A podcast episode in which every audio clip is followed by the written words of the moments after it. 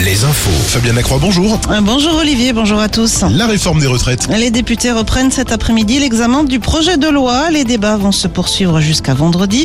Une nouvelle journée de manifestation, elle est prévue jeudi. La CGT appelle d'ailleurs les cheminots, les dockers, les électriciens, les gaziers, les salariés de la cimier et du verre à faire grève ce jeudi. Les dernières manifestations de samedi, elles ont rassemblé entre 963 000 et 2,5 millions de personnes selon les sources. Des manifestations qui ont dégénéré dans certaines villes. À Rennes, quatre personnes doivent d'ailleurs être présentées aujourd'hui au parquet.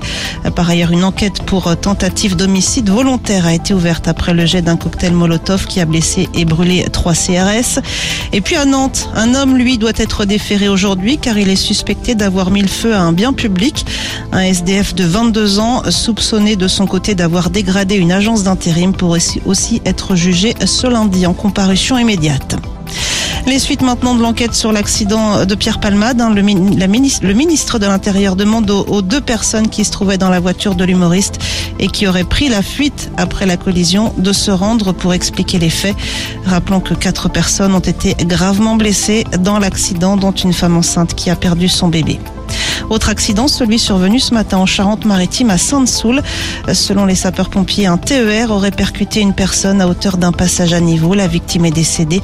190 passagers se trouvaient à bord du TER qui se retrouve immobilisé actuellement sur la voie. Le SAMU a mis en place une cellule médico-psychologique. L'indemnité carburant de 100 euros, euh, finalement prolongée jusqu'à la fin du mois de mars. Elle est à demander sur le site internet des impôts. Euh, Pour l'instant, la moitié seulement des personnes qui peuvent en bénéficier l'ont demandé. En Vendée, une fermeture, celle de l'aquarium de Noirmoutier. L'établissement doit faire face à une baisse de fréquentation, notamment depuis la crise sanitaire. L'aquarium avait ouvert ses portes il y a 40 ans. Les animaux vont être transférés dans les prochaines semaines vers d'autres aquariums. Alouette, la météo.